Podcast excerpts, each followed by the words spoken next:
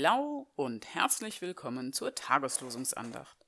Heute mit Gedanken von Pfarrerin Verena Krüger aus der Kirchengemeinde Großsteinhausen-Boddenbach.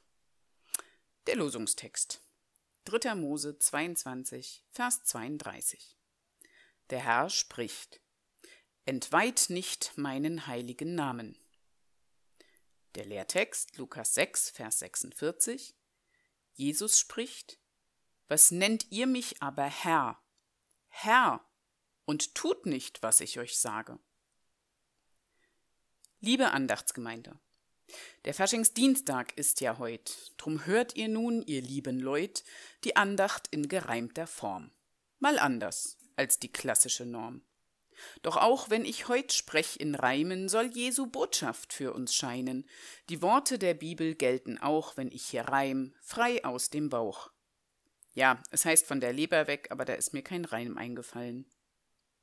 Es geht heute um den Wert des Namen, und dazu gab Gott selbst den Rahmen.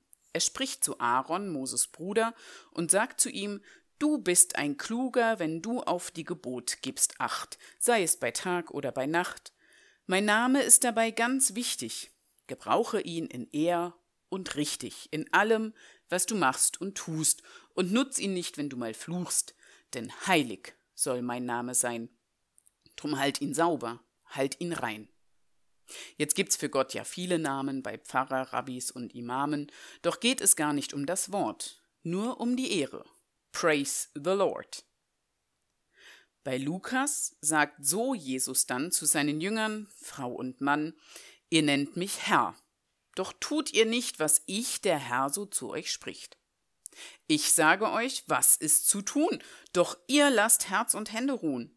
Und tut nicht so, wie ich euch sage, da stelle ich doch jetzt mal in Frage, ob ich für euch der Herr denn bin und für euch euer Lebenssinn.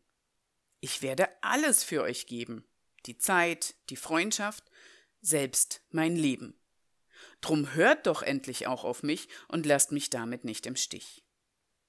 Soweit die Bibelworte heute, die ich nun mal ganz einfach deute.